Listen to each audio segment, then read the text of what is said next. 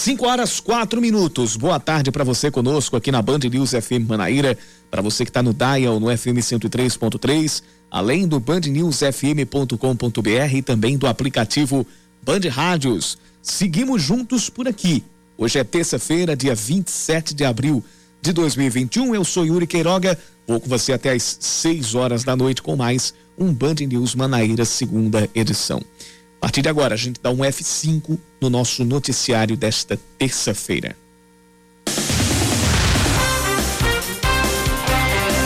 Um levantamento divulgado pelo jornal Metrópolis indica que cerca de 1.200 doses da vacina Oxford, ou vacina da Oxford AstraZeneca, foram aplicadas fora do prazo de validade no país.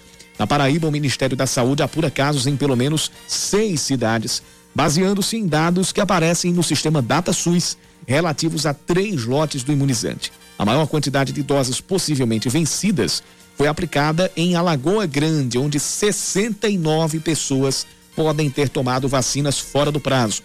De acordo com a Secretaria de Saúde do Estado, as vacinas chegaram à Paraíba com 30 dias de validade e foram distribuídas em seguida para os municípios.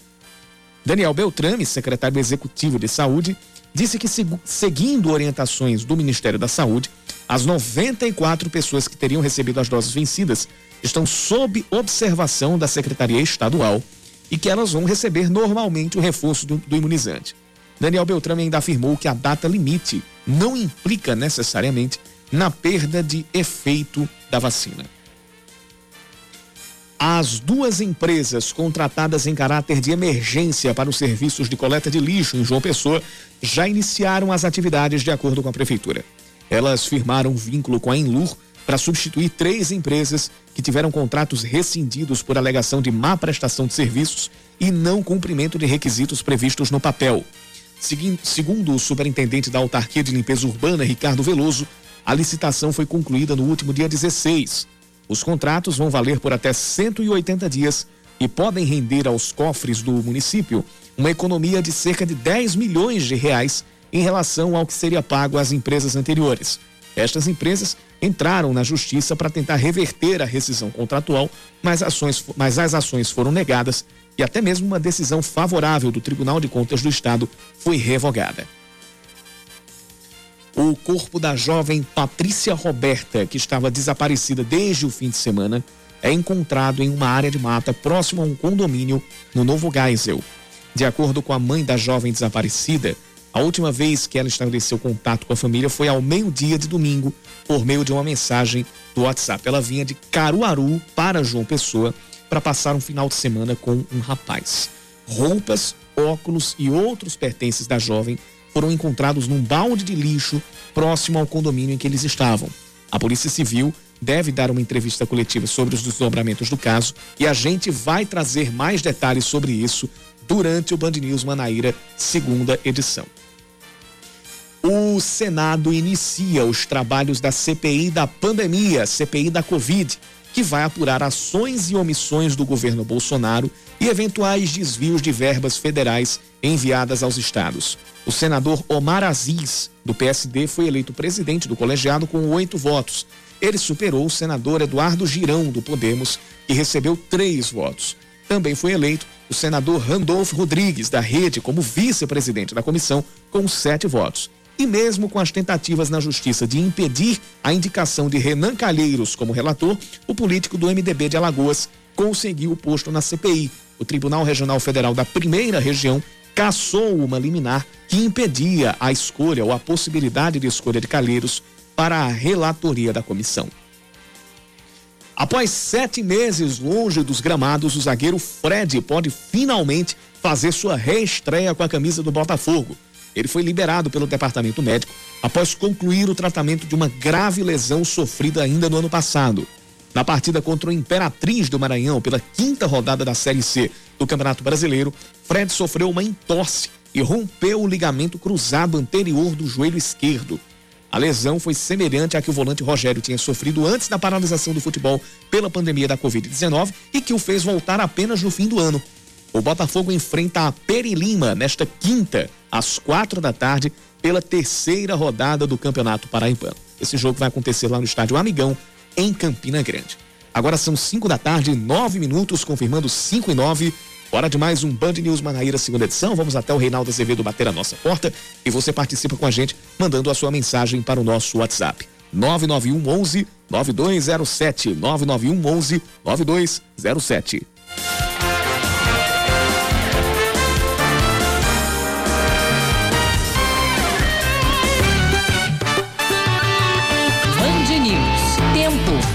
Poucas nuvens pelo céu de João Pessoa neste final de tarde.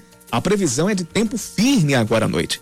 Temperatura chegou aos 31 graus, agora faz 28 e podemos ter uma noite amena, com a mínima chegando a 22 graus. Dois patinhos na lagoa, isso mesmo. Em Campina Grande, a amplitude térmica deve ser a mesma.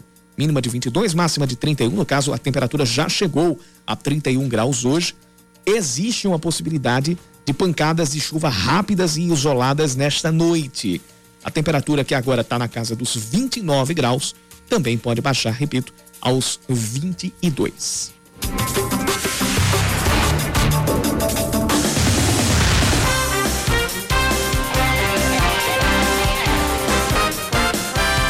Começa registrando algumas participações aqui no nosso WhatsApp no 991 11 9207. Tem um ouvinte Ricardo Santos aqui acompanhando a gente. O Léo Chiotani também faz é, traz mais um, um pedido de, de, doação de sangue uh, aqui também no nosso WhatsApp. E também o, o ouvinte Tito Lobo. A todo, a todo mundo que está nos acompanhando, muito obrigado pelo carinho da participação. Continue mandando sua mensagem. Nosso WhatsApp é o 991 11 9207. Vou repetir: 991 11 9207.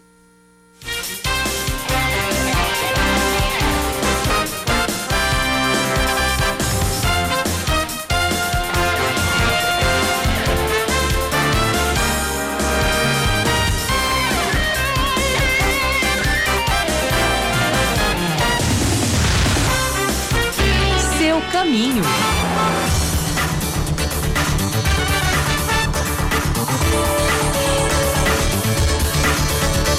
Rapidamente a gente tem aqui algumas informações do trânsito, porque a rotatória do Caíque já começa a ter o seu tradicional engarrafamento de horário de rush. O trânsito é mais pesado para quem está vindo no sentido Cristo Mangabeira, quem está vindo lá da ladeira do José Américo em direção ao trevo das Mangabeiras, mas também tem trânsito, trânsito carregado para quem está saindo do trevo em direção à cidade dos Colibris, também ao bairro do José Américo. O viaduto do Cristo está com trânsito mais pesado no, em todos os acessos. Acesso ao Cristo, quem está voltando para lá para o bairro de Mangabeira, também para José Américo, o viaduto do Cristo já está com aquele seu, aquela sua movimentação muito pesada, como é de costume todo final de tarde.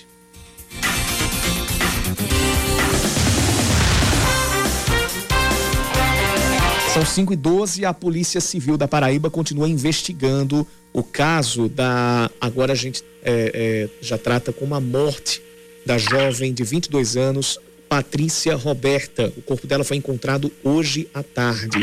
A gente conversa a partir de agora com uma das peritas responsáveis pelo caso, Amanda Melo, que já está conosco aqui por telefone. Amanda, seja bem-vinda ao Band News Manaíra, segunda edição. Boa tarde para você a, a gente sabe que, que os trabalhos é, serão longos, ainda, tem, ainda vai ter muita coisa para tentar desdobrar. É, mas você esteve no apartamento onde Patrícia ficou neste, neste fim de semana em um condomínio.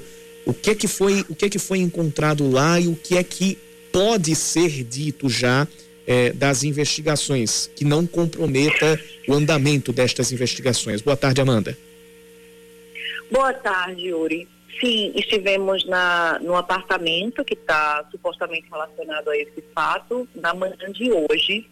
Além dele, nós tivemos em mais outros dois locais relacionados e o local de desova do cadáver que a gente concluiu agora no final da tarde. O apartamento, é, lá, eu já posso te adiantar que nós encontramos é, roupa de cama com vestígios de sangue impregnados a eles. Esses lençóis eles estavam enrolados e dispostos dentro do tanque, o tanque de, de lavar roupa. Isso chamou bastante atenção, porque o apartamento era extremamente organizado, extremamente limpo e apenas nesse tanque a gente via é, vestígios como esse. Eu não achei outros vestígios de sangue ou sinais de luta corporal no apartamento, mas repito, o apartamento estava extremamente limpo, extremamente organizado. Então, isso já demonstra uma, uma, uma personalidade da, da pessoa que ali morava. Além disso, o que chama atenção nessa personalidade também são os itens que a gente acabou encontrando nesse apartamento.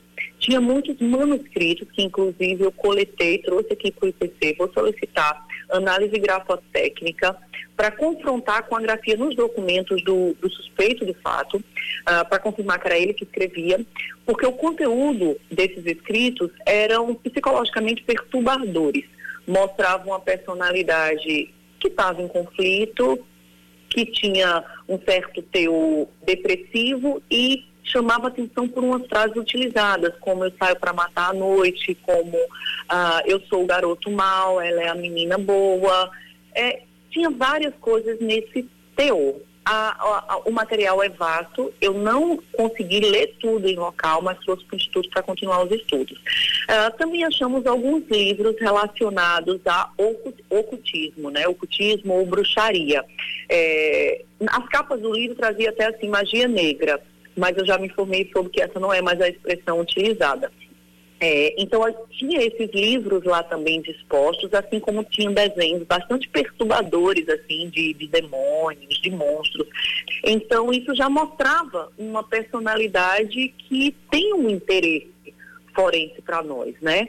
É, apreendemos notebook, celular, tudo estava disposto lá. Inclusive, tinha algumas anotações relacionadas à Deep Web, o que para a polícia chama bastante atenção, né? Tudo foi, é, encam... tudo eu trouxe aqui para o IPC e vou examinar tudo e vou analisar tudo. E, essas são informações gerais que eu já posso passar para vocês, que não tem problema algum. É, fomos ao local onde o corpo foi encontrado, a gente já tinha uma ideia de que o corpo não estava distante da residência periciada, é, visto que havia imagens de segurança que mostravam o corpo sendo transportado pelo suspeito em sua moto. E uma pessoa que transporta o corpo em uma moto, com certeza ela não vai percorrer um longo caminho, né? Ela vai querer se livrar logo daquilo.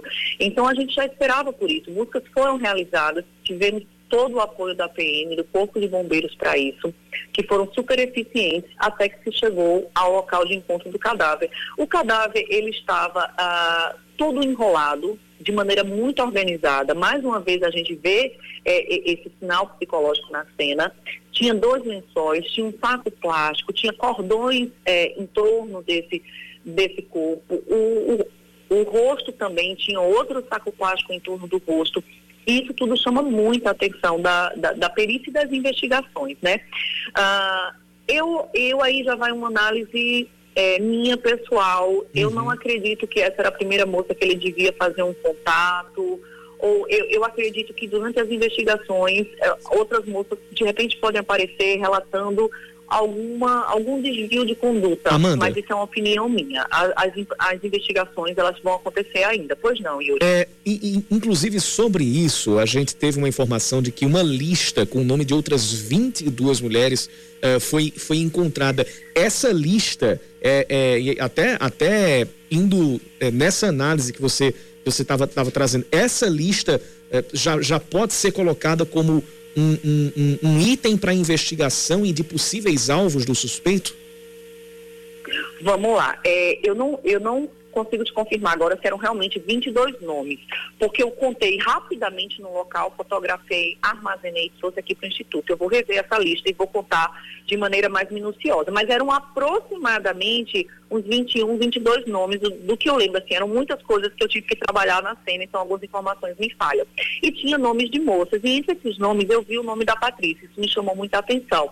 Então, ah, de repente a gente pode receber o, o, contato de alguma outra moça que foi abordada por esse rapaz e o nome dela está tá presente nessa lista.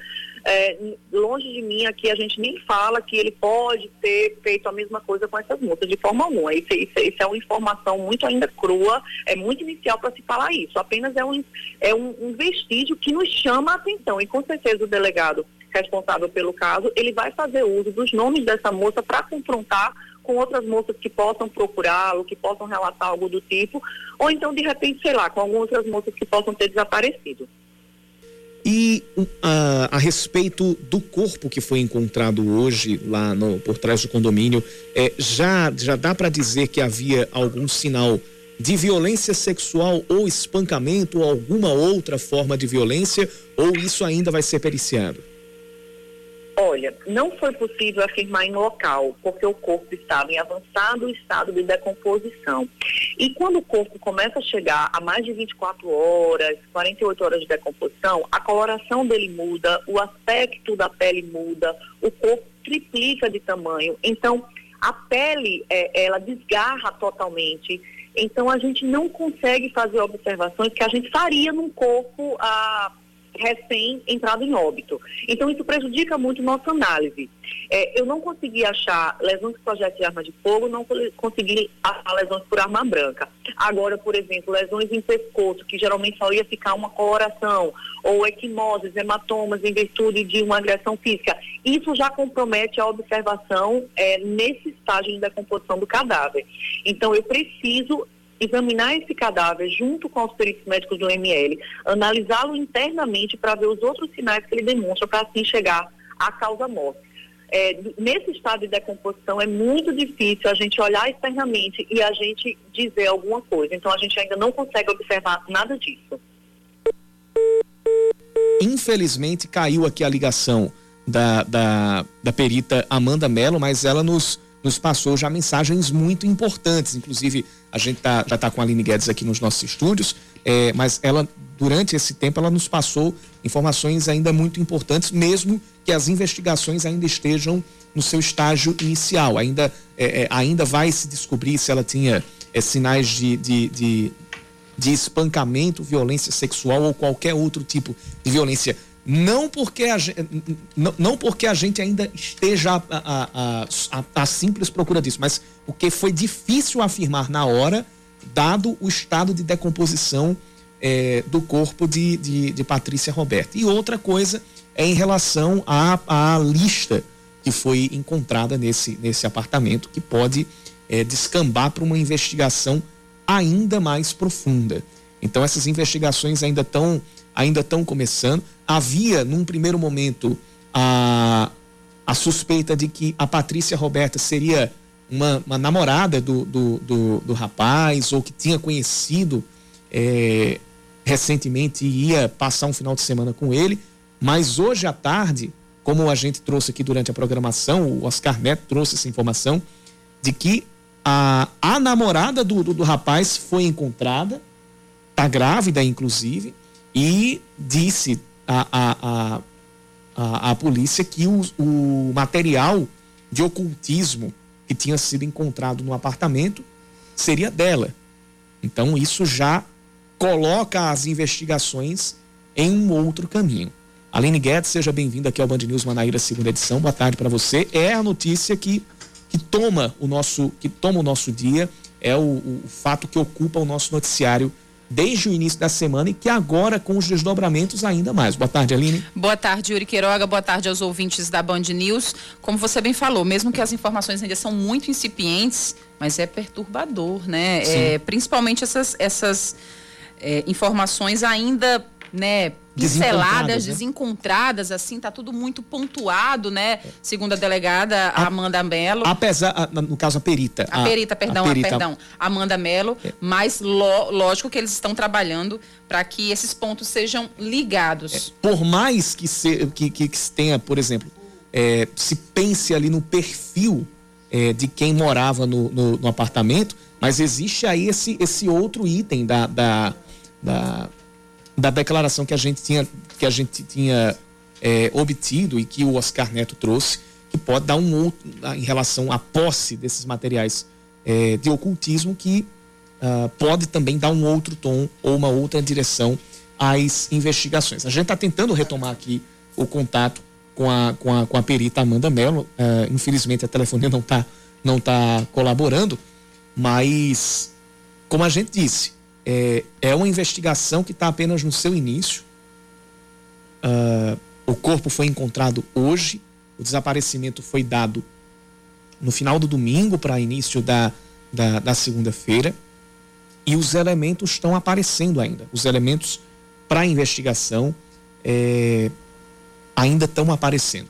Então, é um caso que a gente vai acompanhar com toda a atenção. Um outro ponto, Yuri, assim, que é muito perturbador é a ligação é, que a perita traz, é, que os primeiros levantamentos já trazem, do, do, Jonathan com a Deep Web, né? De que ele usava um codinome da Deep Web é, e frequentemente fazia buscas, né? Ou seja, é, é um caso realmente assim que a gente fica até achando que é um pesadelo, né? Uma coisa, coisa de filme de terror. Pois é. é. Além disso, no tanque de lavar roupa dele foram encontradas fronhas de travesseiro, é, material similar a, a sangue, roupas com líquido parecido com sêmen. A perícia está realizando testes para comprovar de fato o que se trata, né? Esse conteúdo. São 5h24.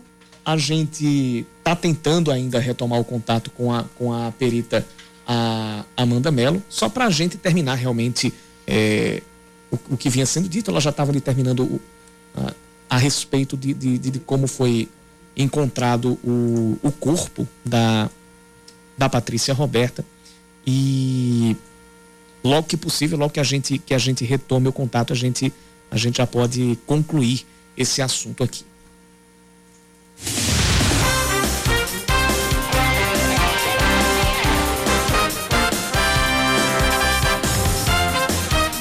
Permanece falando sobre violência, desta vez contra, contra crianças, que aumentou durante a pandemia. As informações estão vindo de Belo Horizonte com a repórter da Band, da Band News FM, Ana Luísa Bon Giovanni. A redução das denúncias de violência contra crianças e adolescentes em Minas Gerais pode ser um reflexo do aumento da subnotificação durante a pandemia. Entre 2019 e 2020, as denúncias de lesão corporal passaram de 7.206 para 5.295 no estado. Em 2021, dados entre janeiro e março já sugerem mais uma redução em relação a 2020. De 1.511 casos denunciados de lesão corporal, o estado passou a registrar 1.265 enquanto os registros de maus tratos passaram de 302 para 220.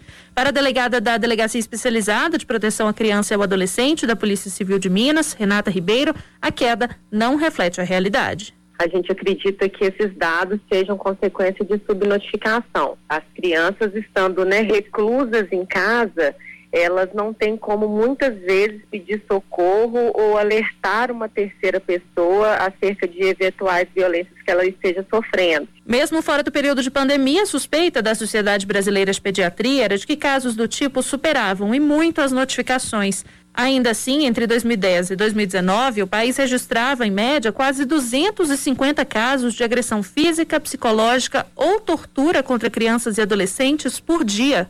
Presidente do Departamento de Segurança da entidade, o pediatra e a Marco Antônio Chaves Gama, acredita que os números são resultado de uma forma equivocada de se encarar esse tipo de violência.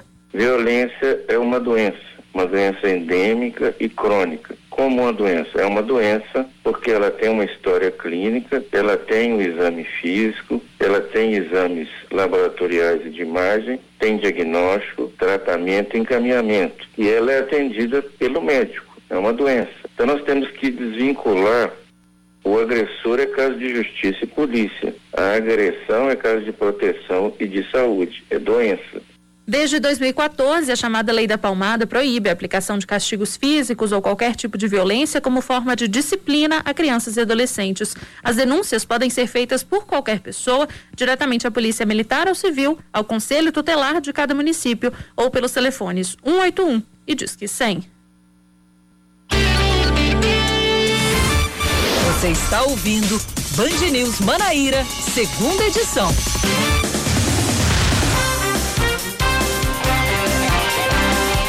Estamos de volta às 5 da tarde e 30 minutos, 5 e meia em ponto.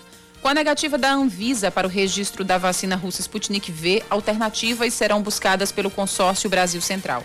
Os, os, governadores do Nordeste também se preparam para contestar a decisão da Anvisa que barrou a importação do imunizante. Segundo a colunista da Rádio Band News FM, Mônica Bergamo, o presidente do consórcio Nordeste, Wellington Dias, está a caminho de Brasília para tratar do assunto.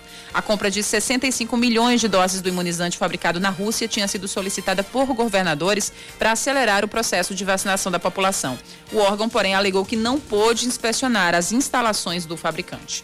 Em média, 10 trabalhadores são afastados das atividades por dia por causa de acidentes de trabalho na Paraíba.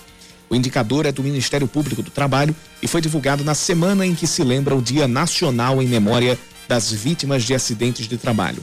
Em 12 meses compreendidos entre março do ano passado e março deste ano, o, MPT contabilizou mais de 41 mil denúncias de irregularidades trabalhistas relacionadas à falta de prevenção contra a Covid-19 em todo o país. Cerca de 1.300 dessas foram aqui na Paraíba.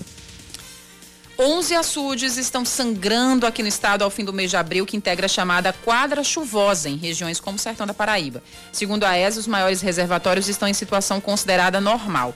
Por outro lado, 19 açudes estão em situação crítica, ou seja, com menos de 5% da capacidade total. Um deles é o de Ouro Velho, no Cariri, que faz parte da bacia do Rio Paraíba e está completamente vazio.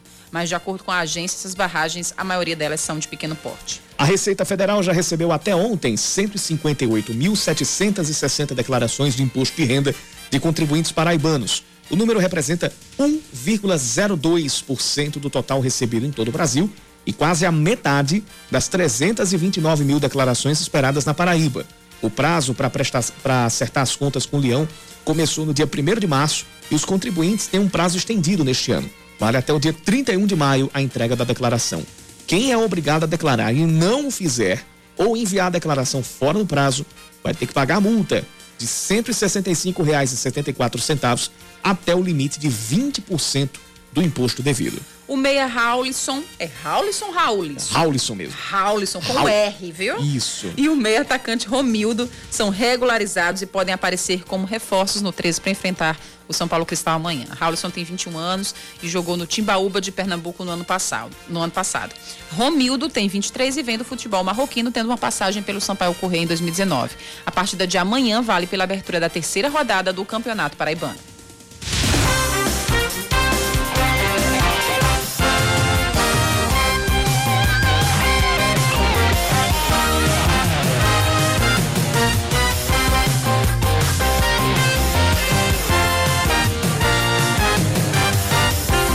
Como se não bastasse toda a dor e sofrimento causados pelas, uh, pelas perdas por causa da Covid-19, outro problema é o, no aumento do número de mortes é a sobrecarga em cima dos cemitérios públicos. Para se ter uma ideia, no mês de março, o pior período desde o início da pandemia, a Paraíba teve 70 mortes em um único dia pela doença. João Pessoa teve mais enterros por Covid-19 no início, no início de março, do que em todo o mês de fevereiro. Foram realizados 88 sepultamentos em cemitérios públicos em fevereiro deste ano. E só nos primeiros 12 dias de março, o número foi de 91. Para evitar um colapso no sistema funerário, mesmo considerando esse período de redução no número de mortes por causa da pandemia, por causa da Covid-19, o secretário de Desenvolvimento Urbano, Fábio Carneiro, afirmou que precisou acelerar o processo de reforma, já que os cemitérios estavam em situação de abandono.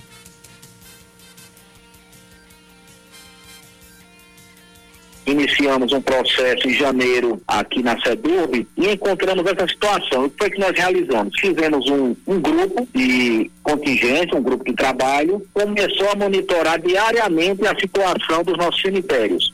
Iniciamos uma reforma uma zeladoria e pequenos reparos com os nossos recursos próprios que nós tínhamos aqui na secretaria. No início de gestão tudo é muito difícil, mas como existia uma pandemia, nós tivemos que acelerar e fazermos forças-tarefas em todos os cemitérios, para que não tivéssemos o caos que ocorreu em muitas capitais. De acordo com o secretário, em fevereiro já começou a aumentar a solicitação por túmulos. É, nós tivemos no mês de março é, os sepultamentos dos nossos cemitérios públicos, nós tivemos mais casos de Covid do que todas as outras causas mortes. Para você ter uma ideia, houve uma pressão imensa, mas nós nos reunimos com todos os administradores dos cemitérios, contratamos mais coveiros, dotamos esses coveiros de todos os equipamentos de segurança, colocamos também alguns sepultamentos em agendamento, abrimos mais cedo os cemitérios, justamente para atender essa demanda. Fábio Carneiro fez questão de tranquilizar a população e reforçou o apelo das autoridades de saúde quanto à importância da observância dos protocolos sanitários. De acordo com ele, é percebida ou é percebida a diminuição nas curvas de contágio e mortes pela Covid-19 e por isso é reforçado o uso ou a necessidade do uso da máscara, do álcool a 70% e também do distanciamento social, além da vacinação. Tem participações aqui no nosso WhatsApp, duas em relação, três, quer dizer, em relação ao à morte da da Patrícia Roberta. Os ouvintes Pedro Limeira, Fred dos bancários e também o Ricardo Santos interagem com a gente. É, Fred está dizendo o seguinte: lamentável isso que aconteceu com essa moça de Caruaru. Já não bastam as mortes causadas pela pandemia e a gente vê esse tipo de coisa. Às vezes, às vezes penso que a, que a gente está assistindo o processo de coisificação da raça humana. É, eu não eu não penso não. Infelizmente, isso já é uma realidade. Uma certeza, uma realidade. E né? não é de hoje. É, é, é, muito assustador, Yuri e Fred, o fato de que a moça, segundo a família, a Patrícia? Patrícia Roberta, tinha 22 anos apenas. Conhecia esse rapaz há 10 anos era amiga dele há 10 anos, que eles conversavam frequentemente pela internet. Gente, a gente não conhece as pessoas, né?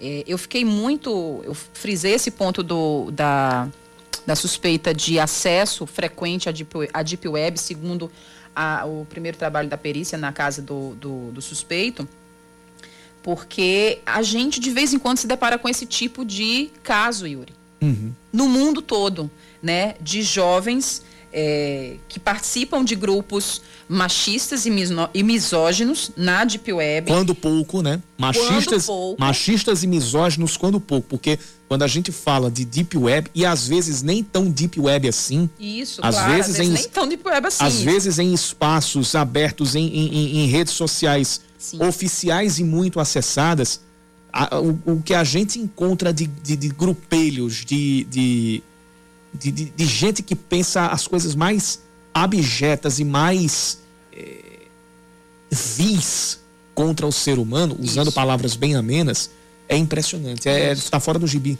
São fóruns de discussão. É, na Deep Web tem aos montes, mas como você falou, até em, em, em redes sociais né, legais. O, o Parler está aí para isso, né? Pois é. é e eles entram em, em fóruns de discussões para promover perversão, violência, principalmente contra minorias, principalmente para contra negros, mulheres e população LGBTQIA+.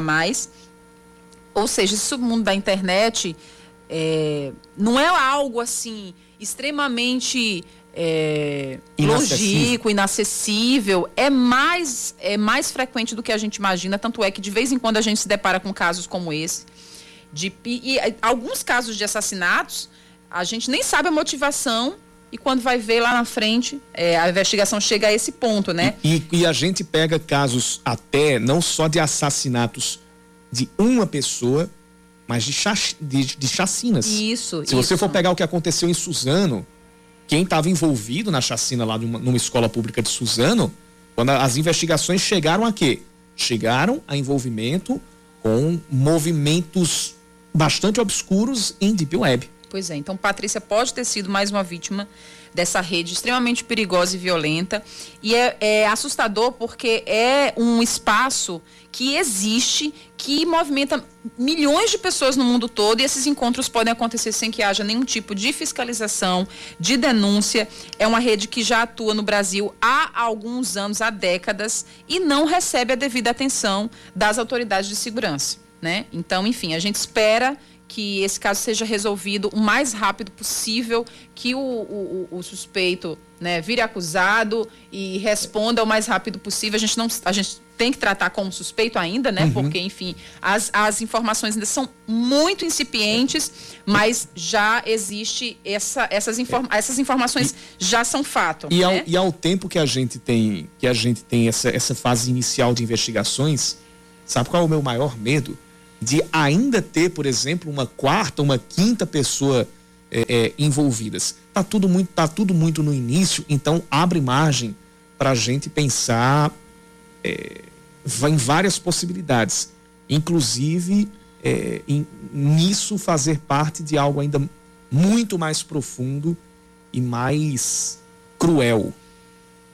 Essa, essa, esse é um, é um temor que eu tenho, mas só as investigações.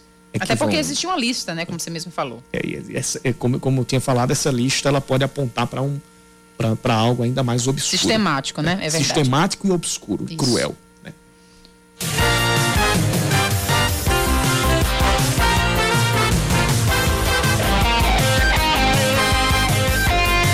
mudar de assunto? Uma lei estadual que estabelece uma série de punições, inclusive multa, para proprietários de imóveis que têm espaços que virarem criadores do mosquito da dengue. É uma lei estadual que está entrando em vigor. Leandro Oliveira vai trazer mais detalhes na reportagem. Uma lei publicada neste mês de abril no Diário Oficial do Estado prevê multa para donos de imóveis propensos a virarem criadouros do mosquito da dengue e de outros vetores de zoonoses. A ideia é proibir que tanto comerciantes quanto o cidadão comum deixem a céu aberto objetos que ofereçam risco de acumular água e se tornarem focos do Aedes aegypti. A punição inicial é uma advertência para regularização em 15 dias. De acordo com o diretor de Vigilância em Saúde de Campina Grande, Miguel Dantas, o município já tem desde 2014 uma norma semelhante que facilita o controle de infestação dos mosquitos. Para ele, essa nova regra é um reforço. Campina Grande tinha, sempre teve, a prever a multa, inclusive com os prazos legais para que o indivíduo seja notificado, mas esses municípios pequenos, é, municípios, outros municípios pela Paraíba não tinham, que permitiam nem traziam esse laço legal ao, ao gestor, nem à gerência de vigilância ambiental, para adentrar imóveis com essa característica. Então é bem-vinda, é bem-vinda, vem para contribuir é, de uma forma coletiva, inclusive para a gente também. O diretor lembra que, apesar disso, o combate à dengue é um trabalho de todos. Basta o meio úmido, uma casca de ovo, uma tampa de garrafa, um, um, lixo que foi colocado de uma forma inadequada,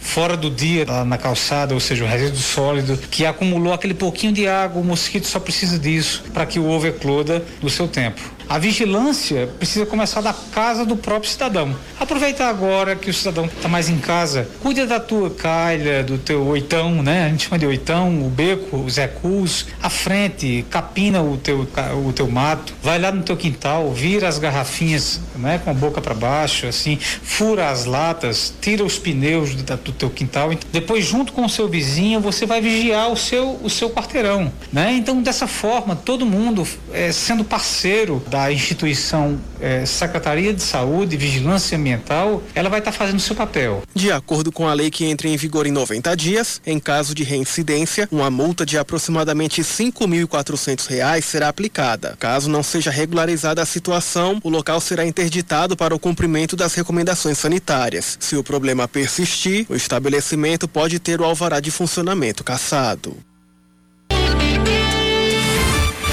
Você está ouvindo Band News Manaíra, segunda edição.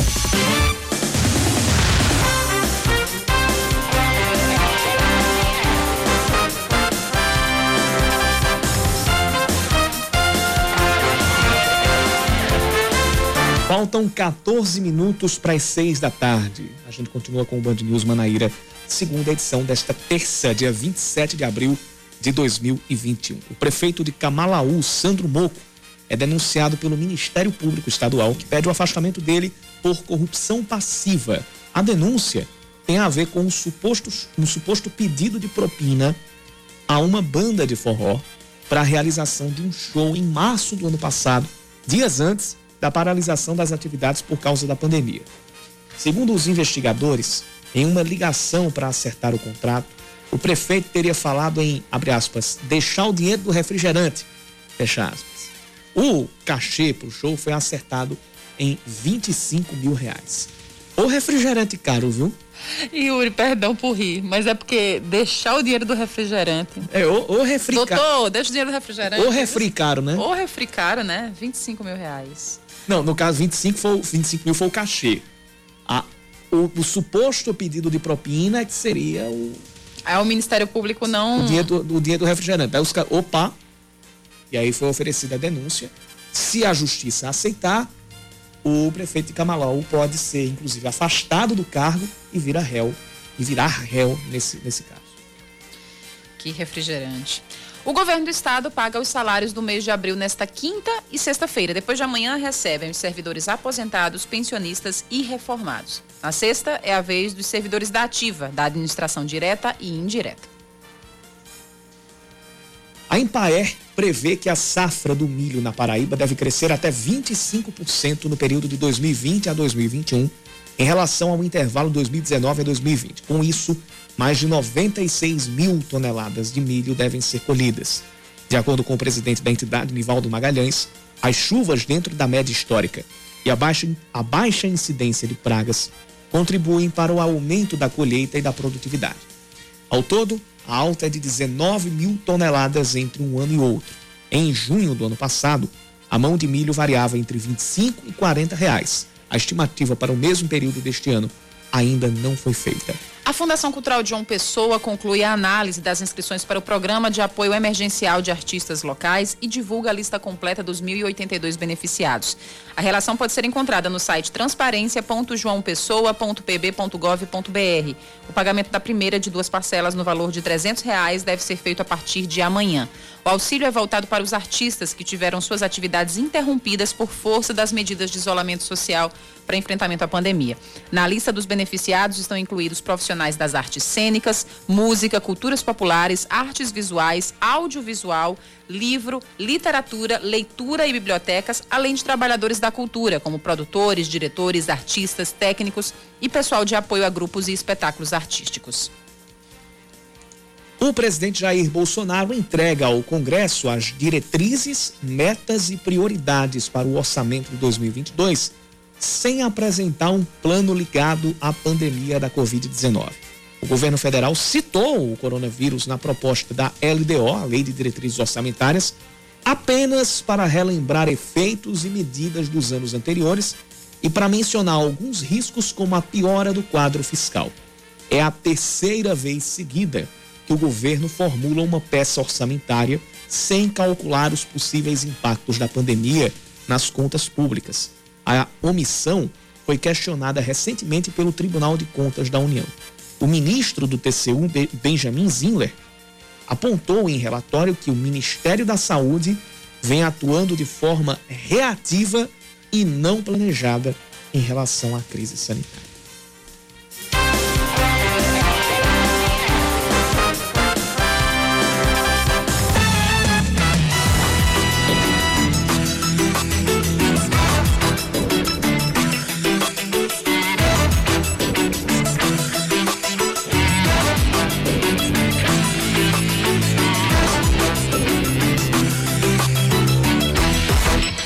Congresso deve votar reformas tributária e administrativa ainda este ano. Será que sai? De Brasília, Larissa Arantes. Antes da gente vir para. Na, na, verdade, eu vou deixar para comentar depois. Larissa Arantes, pode falar. A Câmara deu início ao debate sobre a reforma administrativa com a realização de audiência pública na Comissão de Constituição e Justiça. A CCJ é responsável por avaliar a admissibilidade do texto, ou seja, se a proposta segue o que determina a Constituição Federal. A reforma foi encaminhada ao Congresso em setembro do ano passado pelo governo federal e trata apenas dos futuros servidores públicos. As mudanças previstas atingem as categorias nas três esferas municipal, estadual e federal. Na primeira audiência realizada na CCJ, o secretário de Desburocratização, Gestão e Governo Digital do governo, Caio Andrade, destacou algumas das principais alterações. A PEC prevê uma série de dispositivos para melhorar essa situação. Para o futuro, propomos reduzir o número de carreiras, implementar avaliações efetivas de desempenho, proibir progressões automáticas dos cargos e restringir a estabilidade no emprego às carreiras típicas de Estado. Nossa proposta ataca privilégios e melhora os mecanismos de administração pública de uma forma geral. O relator da proposta na comissão, deputado Darcy de Matos, do PSD, citou a economia que poderá ser gerada com a reforma, mas ao criticar o serviço público no país, provocou reação na reunião. O objetivo dessa reforma é nada mais do que promovermos um, um o doutor Caio vai falar sobre isso, uma economia nos próximos 10 anos de 300 bilhões de reais e com o objetivo também de adequarmos o serviço público aos novos tempos, as novas tecnologias e fortalecer o serviço público no Brasil para que ele possa oferecer um serviço de qualidade à população brasileira, porque hoje, infelizmente, o serviço público, né, presidente Biaquis, ainda é lento, oneroso e deixa muito a desejar. O deputado Rui Falcão, do PT, criticou a afirmação feita pelo relator. É porque eu queria registrar, então, a opinião do relator sobre os servidores públicos, de que o serviço público é lento, oneroso e pouco eficiente afirmações de que eu discordo veementemente e no correr das audiências vou demonstrar o contrário. Além da administrativa, o presidente da Câmara, deputado Arthur Lira, disse que vai coordenar pessoalmente as negociações em torno da reforma tributária. Lira acredita que as duas reformas podem ser aprovadas ainda neste ano.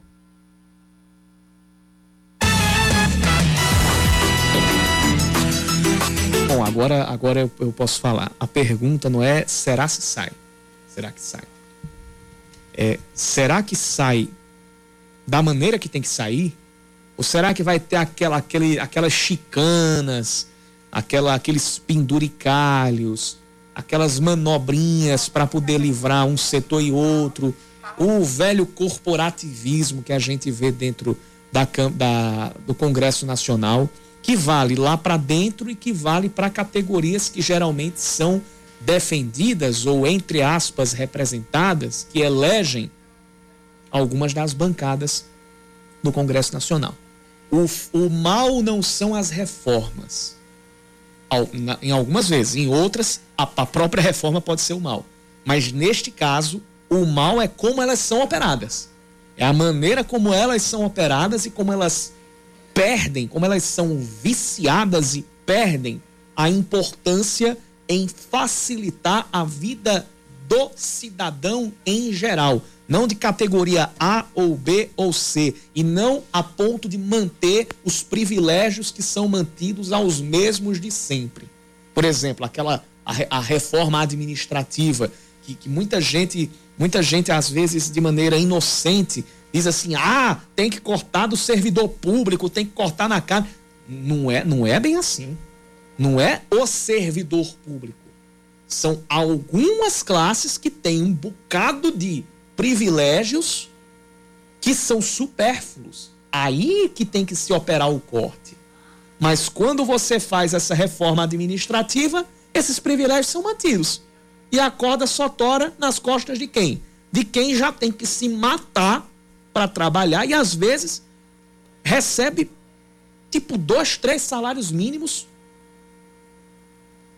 para poder fazer aquele, para poder estar a serviço da população. Ou um pouco mais, mas muito longe dos super salários que a gente vê em algumas categorias. Então, assim como aconteceu naquele caso, a gente também tem que ver para a reforma tributária. Será que a, será, onde, em que pontos existe a maior chance de uma manobra que beneficie A ou B ou C e não beneficie a sociedade como um todo, e especialmente o empreendedorismo. Porque empreender aqui no país, a não, a não ser que você já tenha um grande aporte financeiro, e mesmo se tiver, ainda vai passar por dificuldades, empreender é uma missão quase que de guerra por aqui. Só que para que você torne o país um ambiente propício ao empreendedorismo, a primeira missão, a primeira desburocratização, que é o termo que tanto Jair Bolsonaro usou no início do seu, na sua campanha e no início do seu governo, e Paulo Guedes também, ela tem que atingir, primeiro de tudo, os pequenos. Senão nem reforma, meu filho. Senão não é reforma. Senão é, senão é só uma maneira de manter o privilégio para os mesmos de sempre. E é o que acontece, infelizmente, na maior parte das vezes que se vota algum tipo de reforma. Vende-se para a população é, que é uma, uma, uma, limpeza no sistema, vende-se que é uma maneira de, de, de, de melhorar a gestão, mas na verdade é só maneira de empurrar no da gente. Ainda mais e fazer é, aquela, aquela coisa, empurrar e fazer com que o outro ache graça. que é a, a, a tática.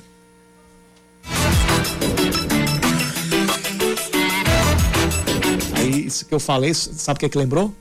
O que, Yuri? Só no nosso, que é o quadro do Brasil Urgente. Só no nosso. Que é o que é o, o virou o novo bordão do Brasil Urgente com José Luiz da Atena. Falando em Brasil Urgente. E falando em Brasil Urgente, olha o recadinho que a gente tem.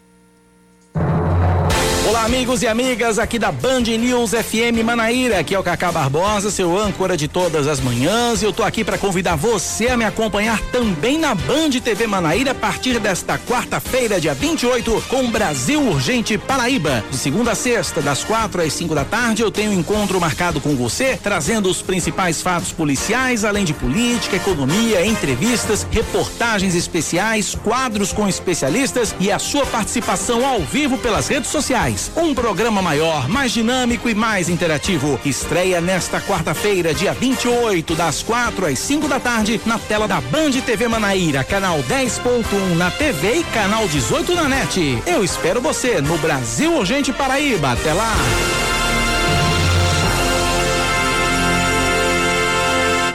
Amanhã, 4 da tarde, na TV Band Manaíra, estreia o Brasil Urgente Paraíba com a apresentação de Cacá Barbosa ao vivo das quatro até as cinco da tarde. Logo, da, logo depois do Melhor da Tarde com Kátia Fonseca, Cacá Barbosa chega com o Brasil Urgente Paraíba. E depois do Brasil Urgente Paraíba, na TV Band Manaíra tem o Brasil Urgente com José Luiz da Atena. E aqui na Band News FM Manaíra tem a gente. Tem o Band News Manaíra, segunda edição, com Aline Guedes e comigo. Você sai da TV, e vem pro rádio. Liga o rádio Por no mim, dial. é isto. No FM 103.3. Por mim, esse é o caminho, Yuri. Não- Exatamente. Não, há outro. Cacá Barbosa, às quatro da tarde, depois no rádio às 5 horas, a gente com o Band News Manaíra, segunda edição. 5h59, eu digo até amanhã. Eu digo até logo, vem aí o É da Coisa com o Reinaldo Azevedo. E hoje tem futebol aqui na Band News Sim, FM sim, sim, Manaíra. às nove e meia da noite. Nove e meia da noite, logo após a Voz do Brasil, a gente tem futebol, tem Taça Libertadores da América, Palmeiras e Independiente Del Vale, direto do Allianz Parque, lá em São Paulo. O jogo começa às nove e meia da noite, logo após a Voz do Brasil, nove e vinte e cinco, a gente começa a transmissão e às nove e meia a bola rola, você vai acompanhar hoje. Na verdade não, o jogo da Band News hoje vai ser Boca Juniors e Santos. Palmeiras e Independiente Del Vale jogam também hoje, mas o jogo da Band News FM é Boca Juniors e Santos, às nove e meia da noite, com a narração de Marcelo Doó, os comentários de Bruno Camarão e as reportagens de Maurício Ferreira e também de Juliana Yamaoka. Grande abraço a todo mundo, até a próxima, vem aí Reinaldo Azevedo.